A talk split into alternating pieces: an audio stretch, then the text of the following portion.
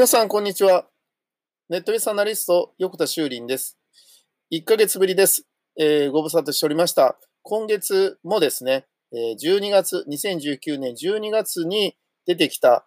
AI、人工知能に関するニュースなどをですね、え紹介していきたいと思います。えでは早速ですが、見ていきたいと思います。えまずはこんなニュースからですね、紹介していきたいと思うんですが、まあ、12月に入って、えー、入ってきたニュースなんですけど、今すごくですね、あの、ドラレコというですね、ドライブレコーダーっていうものが売れてます。で、これは、そのね、煽り運転とか、まあ、いろんなことに対して、何かね、こう、事前に取っておくとですね、やっぱり、あの、便利だということで、えー、非常に今ね、買う人が増えてるんですけど、そんな中ですね、AI が搭載されているドライブレコーダーっていうのが出てきたと。で、これはですね、あの、周囲の歩行者などを検知したりとか、前の車との車間距離を測定したりとかして、危険になったらね、自動でアラートを鳴らすみたいな仕組みになってるんだけど、どうもこれをですね、今回作って、アプリとして提供している会社があるんだけど、それは たくさんのビッグデータを集めることによって、このドライブレコーダー市場ですね、えシェアを取りたいっていうですね、え会社が、ベンチャーの会社が始めたようなんですけど、まあ、いよいよ、えここにもね、えビッグデータというかデータの収集、やっぱ AI にとって欠かせない部分なので、これ先にね、たくさん集めた人が勝ちですから、それを始めたんじゃないかなということで、え出てきましたね。はい。そして次なんですが、えー、自動車向け AI はまず車内からということで、えー、室温調整から不審者対策までということで、まあ、外に対しての AI をやっていくってことも大事なんだけど、車内に対してですね、えー、例えば、こう、最近だったら運転してるときに、その、えー、なんていうかな、視点がこう定まっていないとか、えー、まぶたのね、えー、動きがちょっと怪しいとかですね、えー、もしくは首がこういうふうにカクンカクしてると。ただ、この人ちょっと、あの、今眠たいんじゃないのとかですね、あの、居眠り運転しようとしてるんじゃないのと思ったら、アラートが鳴るみたいなものが今出てきてるんですけど、こういったものとか、まあ、室温もそうですけど、まあ、こういったものをですね、え、対策していく AI をね、え、考えていくっていうのは、これすごい助かりますよね。まあ、今までは、こう、例えば人感センサーとか、例えば、こう、室温を測るセンサーとか、まあ、音のセンサーとかいろんなものがあったんだけど、これらを組み合わせて、そしてその組み合わせを AI によって考えさせることによって、えー、こういうことが起きようとしています。もしくは、センサーはただこうね、えー、感知するしかできないんだけど、過去の、えー、経験、学習を通してですね、こういうパターンはこうなりそうとかですね、えそういうことからですね、あの、どんどんどんどん賢くなっていくわけなんで、まこの辺はですね、え AI に助けてもらうような世の中っていうのは来そうな感じですね。はい、えー、続いてなんですけど、えソフトバンクの孫さんが、え東大とタッグを組んで、え AI 更新国からもう一回ね、え復活させるんだっていうような、えものも始まったそうですね。まあ、あの、孫さんはね、非常に日本の AI 遅れっていうのを心配していてですね。で、今、東大の松尾豊教授もですね、えそのことを言ってるので、まあ、そのソフトバンクと東大が組んでいくっていうことは、まあ、あの理にかなってるなと思いますね。えそんなニュースも入ってきました。えあとはですね、面白いところで、えベートーベンの未完成、未完の高級曲第10番っていうね、未完成ってやつがありますけど、これをですね、AI が完成させるっていうのが出てきました。これも、あの、結局、そのベートーベンのその交響曲だったりとか、えー、彼の音楽っていうのをたくさん聴かせることによって、まあ、その傾向っていうのを考えてですね、まあ、曲を作っていくわけなんですけど、ただね、これに関して言えば正解ないんで、あの、結局聴いてる側が、えー、それっぽいねって言ったら正解じゃないですか。で、これは、結局、感性の問題もあるけど、あの、例えば、AI は、あの、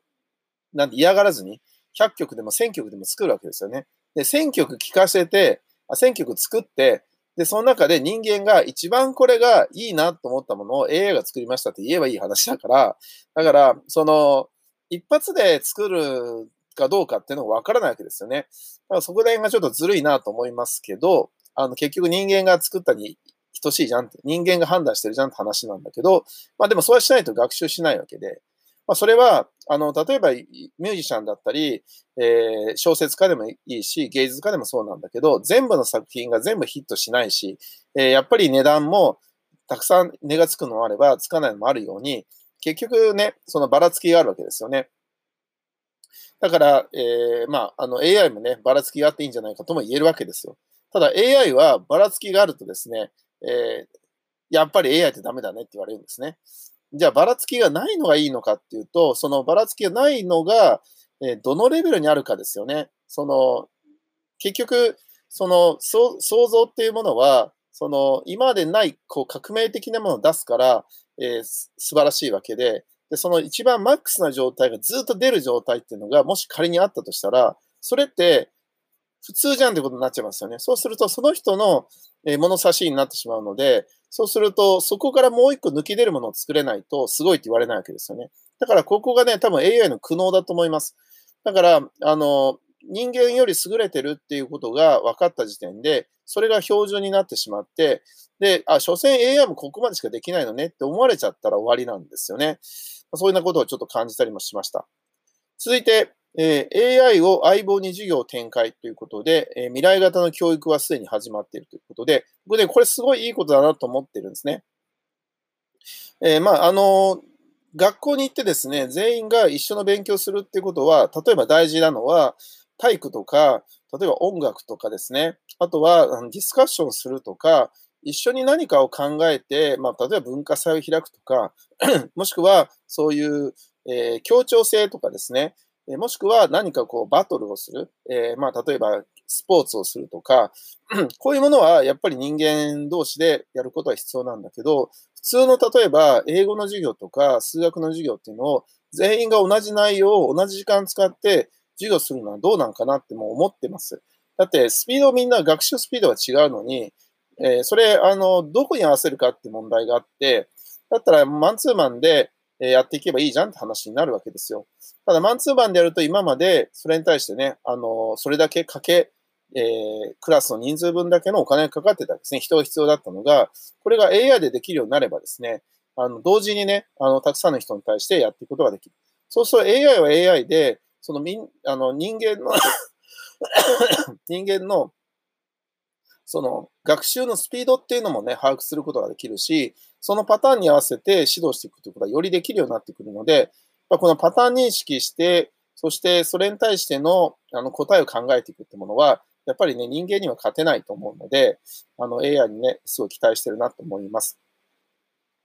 はい、えー、あとはですね、えっ、ー、と、そうですね、えドイツの銀行、えー、ほぼその、ほぼすべての従業員をリストラして、人工知能が業務を引き継ぐも全く問題なしというニュースが出てきて、まあ、これ別のニュースでは、確かあの効率が上がってるっていうような話もあったりとかして、まあ、こうなるとですね、あの本当に立ちが悪いなと思います。まあ、僕もあの銀行にいていつも思います。あの銀行の仕事って、えー、間違いなくあの正確にねあの、ちゃんとやることっていうものが仕事なので、まあ、こういうものを一番得意なのが AI だから、それ人間がやる意味ってどこにあるのって思うわけですね。だからその、例えば新しい投資のこととか、えー、もう同じですよね。あの結局、その、えー、可能性を感じてやっていくんだけど、そこに変な忖度が働いたり、変にその人に、えー、感情移入してですね、えじゃあ OK とかってやることがいいのか悪いのかっていう問題があって、で、その、そういうことを、まあ、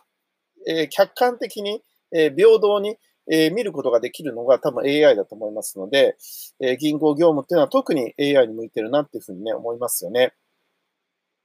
はい、次のニュースですね。えー、有馬記念競馬ですけど、これで自作の AI を作った人が予想通りにね、えー、買ってみたらですね、118万円儲かったというですね、話が出てきています。まあ、これもまあよく言いますけど、あのー、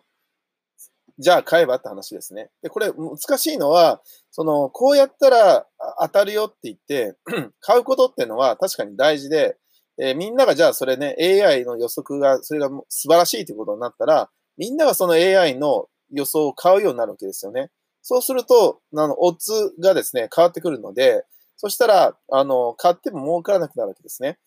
そうすると、じゃあって言って、その裏を書くっていうですね、ことをやらなきゃいけなくなるんだけど、そうすると今度裏を書くっていう AI が出てきて、で、えー、そうすると、じゃあ裏を書いてこっち買った方がいいですよみたいな話になってくると、そうすると、まあ、何が正解かって本当わからないし、えー、しかもですね、その裏を書く AI が出てきたときに、まっとうな、えー、予想を立ててる AI と逆に裏を書いた方がいいですって AI が出てきたら、AI 対 AI の戦いになってくるんですね。そしたら、もう、あの、結局100%の AI はないってことになっちゃいますよね。つまり、その、えー、どんな AI でも一つの答えを出すんじゃなくて、AI によって答えが変わってくるようになってしまったら、だったらそれって誰かが外れるわけですよね。誰かが当たるわけですよね。だったらそれ人間でも同じですよね。で、じゃあその正解の率で見たときに、じゃあ100%になるんかって言ったら、ならないんですよ。なぜかっていうと、えー、馬は AI じゃないからですよね。だから予想は予想であって、えー、実際に馬が当日ですね、なんか、あの、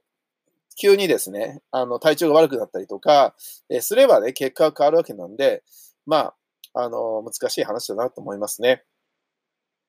はい、えー、みたいなニュースが入ってきています。あとですね、えー、音声アシストの方でちょっと出てきたのは、えー、アレクサですね。えー、ここの中で、えー、Amazon のアレクサエコーがですね、えー、地球のために人間は死ぬべきだっていう、まあ、答えをね、えー、返して、で、持ち主に自殺を促すような、えー、答えを出したということで、今トラブルが起きてるそうなんだけど、まあ、これは、あの、どういうアルゴリズムでそうなったかちょっとわからないんですけど、まあ、あの結局 AI っていうものも、その何が正解かってことはわからないので、例えば、あの、地球のために人間は死ぬべきだみたいなことを書いてる、えー、ネットの投稿がたくさんあったりすると、そうすると、まあ、それが主流の考えだと思えば、もしくは検査結果の一番上にそれが出たりとかしてると、そう、そうじゃないんでしょうかみたいな答えを返すことが、まあ、実は予測ができて、じゃあその、みんながそう言ってるからっていう、そのみんなが書いてるブログとかってものが、じゃあそれが AI が書いてたらどうなるんだって話で、まあ、AI が人間はブログ書くのは限界あるけど、1日1ブログしか書けないかもしれないけど、AI はね、えー、1分で1万記事とか書くことできるわけですよね。そしたら結局フェイクニュースじゃないけど、そのたくさんの情報を作って AI が作ってしまえば、それが主流になってしまうということも考えられるわけで、でその AI が書いたブログ記事と人間が書いたブログ記事をどうやって見分けるかって話になってきたときに、果たしてそれはデジタルデータだけでできるのかっていう話になってくるわけですよね。まあ、こんな問題も今後出てくるんじゃないかなっていうふうに思いますね。ということで、スマートスピーカーでは、そんな話が出てきています。